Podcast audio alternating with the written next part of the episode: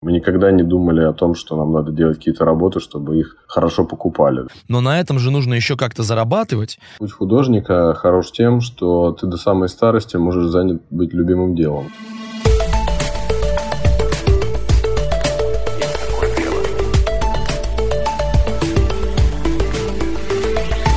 Привет, это Виталик Мишура, и есть такое дело, подкаст компании Restore, крупнейшей сети Apple Premium реселлеров в России. В этом подкасте мы собрали разные творческие и креативные союзы, чтобы поговорить с ними о том, как они пришли к созданию совместного произведения и что из этого вышло. В этом эпизоде мы познакомились с художниками, которые больше 10 лет работают вместе по всему миру. Это Андрей Блохин и Георгий Кузнецов. Их тандем называется Recycle Group. И вместе они делают выставки, посвященные технологиям и новой реальности в России, во Франции, Италии, Великобритании, США и Бельгии. Кстати, в подкасте вас ждет конкурс, поэтому слушайте внимательно, чтобы не пропустить условия нашего розыгрыша. Давайте попробуем сегодня в подкасте «Есть такое дело» необычный формат знакомства. Не каждый рассказывает сам про себя, а каждый рассказывает про другого. Допустим, Андрей расскажет, кто такой Георгий, и потом Георгий расскажет, кто такой Андрей. Георгий. Я его называю, правда, Егор. Ну, в общем, наверное, мне так будет привычней. Я теперь тоже буду так его называть. А кто такой? Ну, Егор мой друг. Он художник, он э, вместе со мной придумывает всякие разные странные штуки, и мы их вместе производим потом. Мы с ним делаем выставки уже много лет подряд. Знаем друг друга где-то с моих лет трех, наверное. Ого. Потому что у нас родители дружат. И мы с ним начали делать какие-то ранние проекты еще в детстве. И потом он переехал в Краснодар. А ты помнишь ваш первый проект? Слушай, мы были в, ну не в три года. Первые какие-то проекты были уже, конечно, подростковые. У нас просто родители ездили на такую резиденцию для художников каждое лето. И мы там тусовались все вместе. И у нас была... А где это было? Это в Вологодской губернии, под городом Череповцом. Такая была дом-усадьба северянина. А сейчас некоторые наши слушатели могут подумать, что во времена губернии, что вам уже очень много лет. Но мы с ним там в подростковом еще возрасте делали какие-то первые там эксперименты с инсталляциями, рисованиями, этюдами и прочей всякой истории. А потом Егор переехал в Краснодар, мы начали вместе учиться в универе. И начали делать выставки вместе параллельно. Егор, а теперь с твоей стороны, значит, мы поняли, для Андрея ты, ну и, наверное, как тебя описал Андрей, друг-художник, которого знаю с детства, с которым мы делаем всякие выставки, если резюмируя, получилось так. А Егор, теперь опиши нам, пожалуйста, расскажи, кто такой Андрей. Дамы и господа, я хочу вам представить Андрея Блохина. В неофициальных дружеских кругах он имеет кличку «Стратег». В нашем дуэте все нас всегда спрашивают про то, кто за что отвечает, но, конечно, в глобальном плане у нас есть такое некое распределение, и несмотря на то, что все проекты мы делаем совместно, Андрей, он больше мыслит идеей, концепцией. Это человек э, мысли. Он э, в первую очередь человек, который идет от создания идеи. Ну, в противовес мне, который всегда, почти всегда идет в визуальном образе. Андрей — это очень умный, осторожный и вдумчивый человек, с которым всегда приятно проводить время, и я могу сказать, что он ну как, если вот можно так назвать, вот есть такие люди, как душа компании, которые всегда находят со всеми общий язык, и всегда в их обществе весело и непринужденно можно проводить время. Вот э, Андрей, он именно такой, с ним никогда не бывает скучно. Спасибо, я сейчас расплачусь. Если бы мы оценивали вот эти резюме, то, конечно, тут э, Егор круче забабахал просто. Прям такого рассказывал. Вот вы сами много вообще говорите в интервью о том, что вы росли в семье художников. Знаете, как бывает с музыкой? Э, говорят, вот то, что ты слушал в школе, это навсегда становится твоей любимой музыкой. А вот то, что вы видели в детстве, э, то, чем занимались ваши родители, то искусство, которое вы впитывали, что называется, с молодых ногтей, это в дальнейшем повлияло на вас? Или вам удалось от этого оттолкнуться? Или наоборот, шлейфом за вами постоянно бежит? Так как мы дети художников, нас, как и всех детей художников, ждала следующая история. Как бы все нас всегда сравнивали с нашими родителями. Возможно, поэтому отчасти мы начали искать направления в искусстве, которые были далеки от классической живописи, от такой авангардной живописи, допустим, от вообще любого станкового, в принципе, искусства. Но также оказало влияние то, что на примерах, про которые Андрей рассказал, было огромное количество художников, работающих в разных жанрах. И в этом случае на нас оказало влияние больше разнообразие того, что мы видели, чем нежели какой-то один определенный образ. Получается, были какие там 2000-е годы, да, наверное? Там 90-е, конец 90-х, 2000-е. И тогда как бы людям приходилось рассказывать, что такое вообще перформанс и что такое инсталляция. То есть э, не было базового понимания банальных терминов, вот, но от того и было интереснее работать в этих новых жанрах. Еще один наводящий вопрос. Для художника важна насмотренность? Да, это повышает кругозор, и ты можешь легко ориентироваться. Другое дело не путать насмотренность с копированием и использованием чего-то чужого, потому что часто бывает, что одни художники очень сильно вдохновятся другими и начинают делать что-то похожее. Ну, еще здесь, наверное, важно сказать, что насмотренность для художника важна в глобальном смысле. Художник не обязан знать от и до историю искусств. Многим художникам, в силу их внутренних черт, это наоборот вредит. Художнику важна глобальная общая насмотренность и внимательность по отношению к миру и к себе, потому что многие черпают вдохновение внутри себя, то есть внутри своих чувств, эмоций и переживаний. Почему завел вообще разговор о насмотренности? Потому что, когда вы говорите о том, что вот в нулевых, там, 2000 да, когда вы создавали, соответственно, свое направление, и понятно, что такого, ну, практически не было, или было, но было в меньшей степени, то есть, ну, насмотреться, типа, посмотреть, как вообще делают другие, было очень сложно. Вы таким образом ощущали себя кем-то типа Стива Джобса, который придумывал там первый iPhone, первый iPod, создавая что-то вообще новое, другое, чего не существовало до вас? Ну, в целом, ты, наверное, наверное, да, чувствуешь, когда ты понимаешь, что ты что-то придумал, и потом еще посканил это все и на предмет похожести с другими вещами, и понял вдруг, что это не похоже, и пережил там какое-то время, и выяснилось, что действительно, да, не похоже, и тебя до сих пор эта идея цепляет, да, чувствуешь внутри, конечно, приятное чувство. Ну, наша насмотренность и образование дали нам понять, что, в принципе, в искусстве повторы случайные очень часто. И поэтому мы всегда изучали искусство, созданное особенно в наши дни, именно чтобы не было случайных повторов. Потому что очень часто бывает такое, что художники в разных концах мира, никак не связанных с друг с другом, придумывают пластически или идейно очень похожие вещи. И это нормально, потому что художники, они как локаторы, как сейсмографы настроения этого мира эти вибрации передают. И эти изменения, которые происходят в мире. Бывает, и это нормально.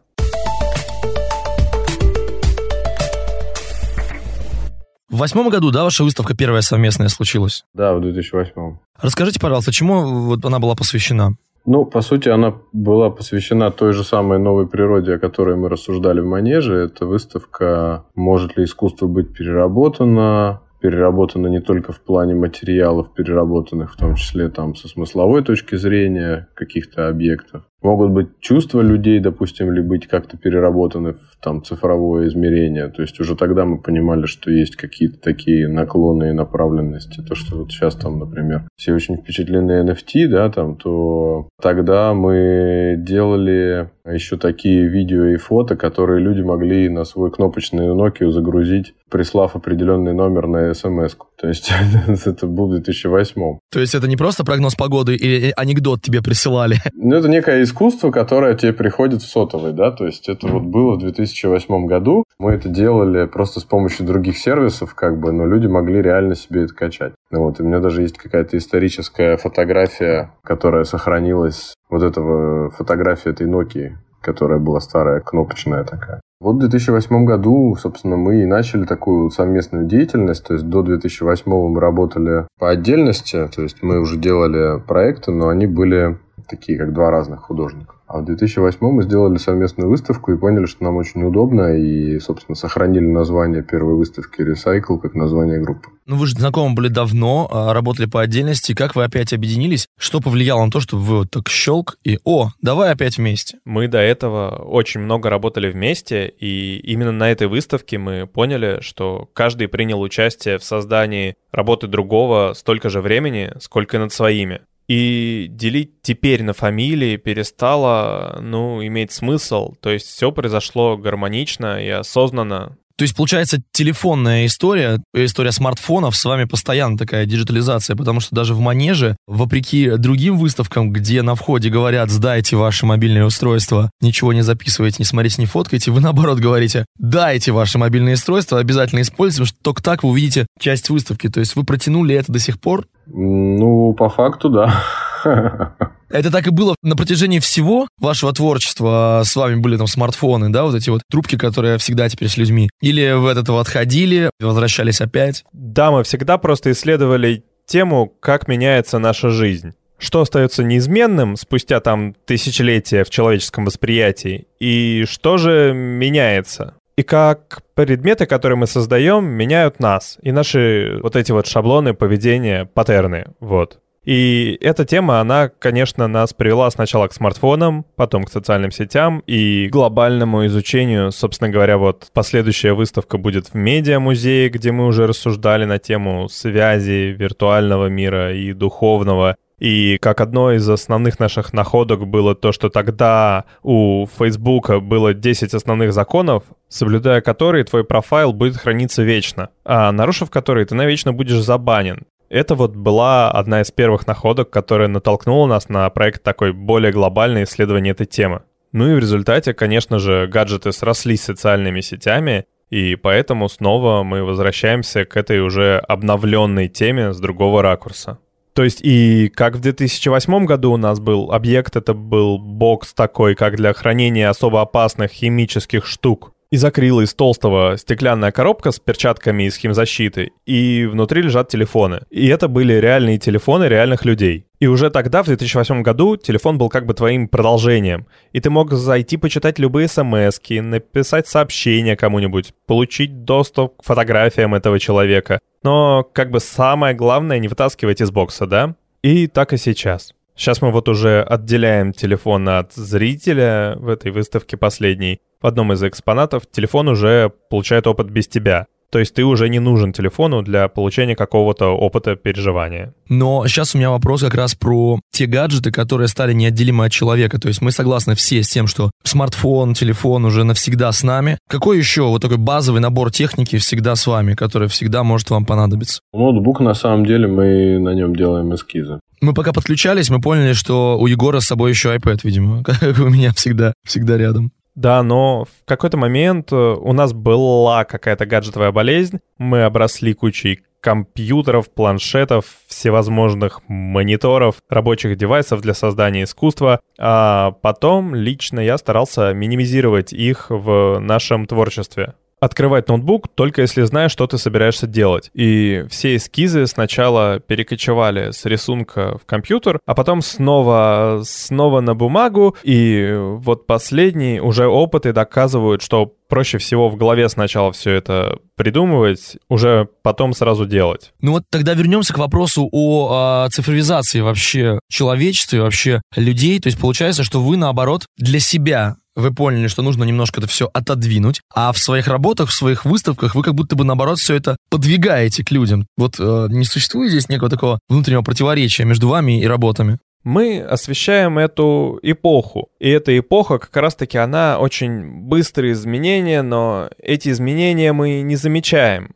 То есть мы фактически замечаем их только когда оказываемся в них, уже непосредственно перед выбором. В этом случае мы просто транслируем то, что происходит в нашем мире. Люди, пришедшие на выставку, обратили внимание на вот этот вот момент, запомнили его, что дальше все будет меняться намного-намного более стремительно. И понимать, что ты уже здесь, это очень важно. Дело в том, что тут вопрос еще в балансе, потому что если там это человек, который живет только в виртуальной реальности, это не очень хорошо для здоровья, да. Как мы знаем, есть разные случаи в э, Японии, где люди погружены настолько, что им приходится подпитывать тело физически там всякими разными веществами, да, для того, чтобы просто оно само по себе функционировало, а человек полностью сидит в шлемах, как бы там в госпитале лежит, да. То есть, ну, это такое дело, с которым явно стоит э, взаимодействовать, но нужно понимать, как взаимодействовать. То есть, как соль и перец. Нельзя это блюдо пересолить или там переперчить. Но про баланс хочется еще поговорить, но с точки зрения как раз художника и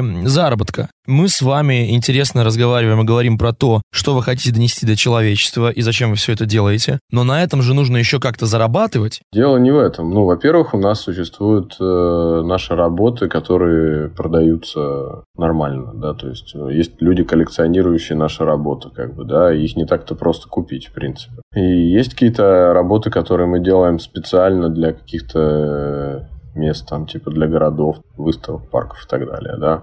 А если это, допустим, какая-то постоянный объект где-то стоящий, то это, ну, как special commission, да, то есть это заказ некой работы каким-то местом. По большому счету, то есть тут вопрос, как ты маневрировать в этом всем, да, то есть мы никогда не думали о том, что нам надо делать какие-то работы, чтобы их хорошо покупали, да, потому что это такая история, которая просто либо приходит, либо не приходит. Можно сколь угодно придумывать. Ага, это должно быть поменьше, чтобы на стеночку, там еще что-то. На самом деле это очень такое заблуждение, потому что ну, у нас никогда не получалось там как-то в этой связи что-то там предсказывать, и мне кажется, это не является какой-то самоцелью, в принципе, для художника. Если бы вдруг вы были бы готовы, все равно были погружены также глубоко в творчество, либо все-таки готовы были бы где-то подрабатывать, что-то делать, как-то зарабатывать деньги? Ну, у нас сейчас нет такой нужды, как бы что-то где-то подрабатывать, да. И мне кажется, что путь художника хорош тем, что ты до самой старости можешь занят быть любимым делом. И это очень удобно, потому что, ну, условно, если там что-то продается или не продается, ты все равно можешь это делать, и так или иначе кто-то что-то там покупает. С точки зрения смены профессии, это вряд ли, потому что, ну, художник в нашем уже как бы понимании, это человек, который просто мыслит в общем каком-то контексте, глобальном процессе. Это не обязательно кисточки и холст или глина и скульптура. Это может быть и разработка интересного приложения, или там разработка интересного какого-то IT-софтвера, да, то есть каких-то вещей, которые там тебе могут быть интересны как э, инициатору, например, да, или идейному там вдохновителю. И далее ты уже там находишь э, технические средства для этого, фактически каких-то людей, которые могут твою мечту собрать в реале, да, там программисты или кто-либо. Как это случилось? Помните момент, когда первую вашу работу купили? Именно как Recycle первая работа была продана, по-моему, на Арт Москве, еще тогда галереи Марс. И это была первая ярмарка вообще, в которой мы участвовали что тогда Арт Москва жива была. Да, и тогда продалась первая работа. Ну и как-то люди заметили, начали предлагать там что-то, какие-то там разные проекты. Кстати, я правильно понимаю, что на выставке New Nature вы э, приглашаете молодых художников тоже загружать э, какие-то работы, чтобы обучать искусственный интеллект, как-то дорабатывать, там существует такая история. Нашли какие-то молодые бриллианты, может, заколабились с кем-нибудь, может быть, кого-то в команду себе подтянули? Да, там есть имена интересные, ну, в смысле имена. Это ребята, которые просто нам присылали в Инстаграм, и вот. Но смысл в том, что это приятно, когда там твои друзья из соцсетей или какие-то просто знакомые или даже вообще незнакомые люди что-то тебе присылают, и действительно есть там неплохой контент, который видят зрители.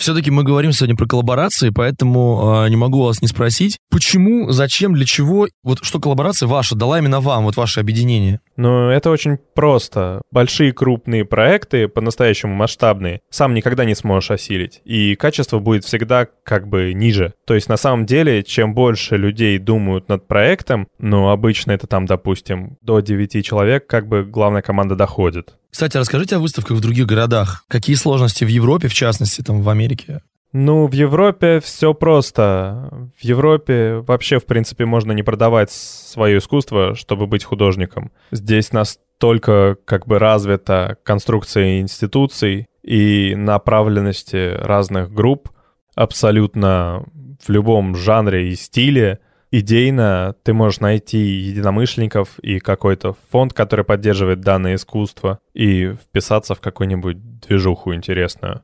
В России, на мой взгляд, сейчас огромное развитие по сравнению с тем, что было там 10 лет назад. Бурный рост, все выставляются, куча проектов.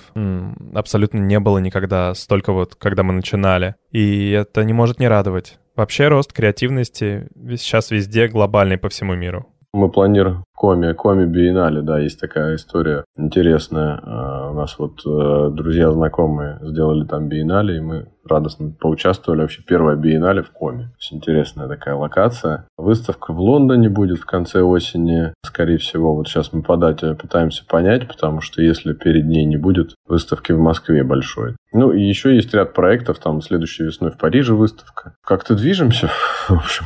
Ну, тут, наверное, вопрос у меня лично глобально больше про материал, что ли, с которым вы будете работать, потому что что, значит, становится понятно из нашего с вами сегодняшнего разговора, что как раз ресайкл — это переработка чувств, переработка всего. Вот. А с какими новыми формами и материалами вы поработаете в ближайшее время? Что запустите в переработку? Вот. Мы расширяем нашу зону интересов. Да, искусство потихоньку, но мы поняли, что нам интересно развивать диджитал-проекты, после многочисленных проектов с нашим другом Ильей Потеминым. Это дизайнер света такой итальянский, но из России, родился с русскими корнями. У вас же был проект в, в отеле, да? Гранд Европа, да, по-моему, назывался? Это был не проект в отеле, это отель является партнером Манежа, и они попросили поставить нашу одну инсталляцию на период выставки у себя в лобби, чтобы показать еще своим э, жителям, что в городе есть культурная активность. В общем-то, мы с ними так заколабились, они вообще очень nice ребята, очень приятные, и мы очень рады. Мы вообще никогда таких с отелями коллабов не делали и не планируем, но просто тут вот такое совпадение, что это приятные люди. Принято.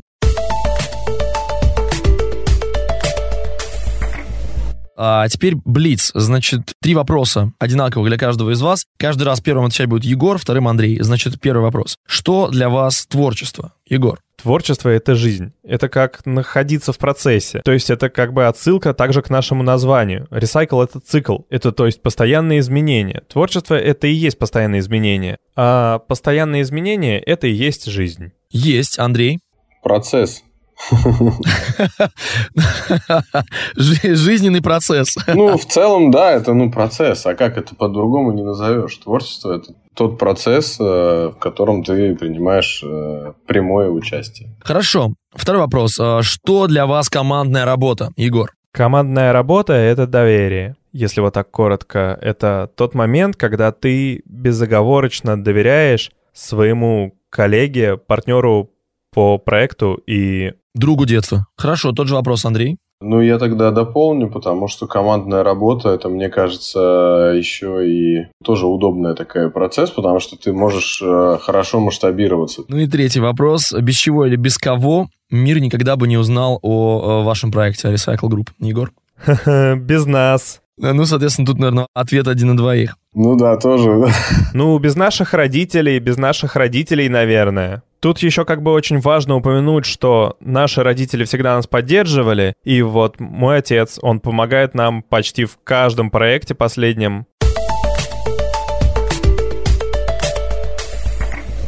Рубрика, значит, смотрите, называется она «Коллаба не ваша, вот вы беситесь». Сейчас а, я приведу вам три примера коллабораций. Две из них реальные и одна несуществующая. Мы с вами все обсудим, а потом а, коллективно выберем одну нереальную. Значит, первый пример коллаборации — это Greenpeace России и нижегородская digital-художница. Они вместе сделали эко-маску для Инстаграм. Значит, художницу зовут Екатерина Петропавловская. Нижнему Новгороду исполнилось 800 лет, и у Кати родился образ. Восьмерка, как песочные часы, а нули — две пластиковые бутылки, в которых поднимается вода, как уровень мирового океана. Собственно, так появилась эко-маска для Инстаграм с дополненной реальностью. Она а, рассказывает о быстро утекающем времени, растущем при этом уровне потребления и катастрофе, к которой мы придем, если ничего не будем менять. Как вы думаете? Фейк, не фейк? Звучит как ИА Панорама. Но мне кажется, я вот могу рассуждать только по имени и фамилии, и Нижний Новгород, и Петропавловская. Мне кажется, это близко к правде, что, наверное, художница могла сделать